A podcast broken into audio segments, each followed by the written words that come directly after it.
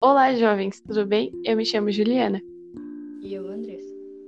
Você sabe o real motivo sobre o porquê de Israel e Palestina estarem em conflito? Não? Como não, amado? Então senta aí, presta atenção que nós vamos te contar tudo, tá?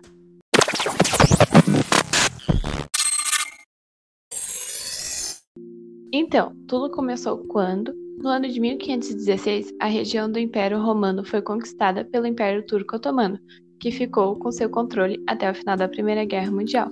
Neste período, os judeus se espalharam pelo mundo, mas não deixaram de ser perseguidos e hostilizados.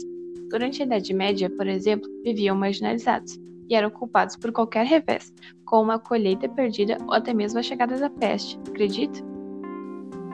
Sim, horrível, né? E na Europa Oriental, os linchamentos coletivos de judeus eram frequentes. Como resposta a essas perseguições, no fim do século XIX, surgiu o movimento sionista, no qual os judeus defendiam que a melhor forma de garantir sua própria segurança era criar um Estado judeu.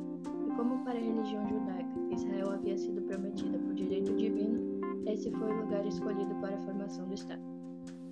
Já em 1919, os britânicos fizeram a Declaração de Balfour, onde manifestavam a possibilidade de apoio à causa sionista e a criação de uma pátria para judeus na Palestina, Porém, para que este apoio acontecesse, a Inglaterra deveria derrotar o Império Turco Otomano e assumir o controle do território. Na interpretação dos judeus, isso significava que haveria apoio, o que os colocava do lado britânico do conflito.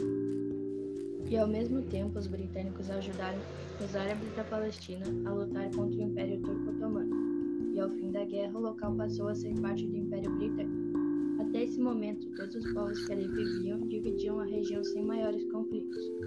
Contudo, a partir do domínio britânico e da Declaração de Balfour, os judeus passaram a retornar para a região e, como reação, em 1920 foi realizado o primeiro Congresso Palestino, que se posicionou contra a imigração de judeus para a criação de um Estado. Então, um ano após o Congresso Palestino, vários líderes religiosos muçulmanos deram declarações, reforçando o repúdio à migração de judeus. Brigas, tumultos e lixamentos eclodiram e várias pessoas morreram em conflitos. A partir desses episódios, e alegando que os britânicos não conseguiam proteger nem um lado nem o outro, os judeus formaram a sua própria força de defesa, a Haganah que mais tarde iria, juntamente com os judeus, auxiliar os britânicos a reprimir o levante da revolta nacionalista árabe.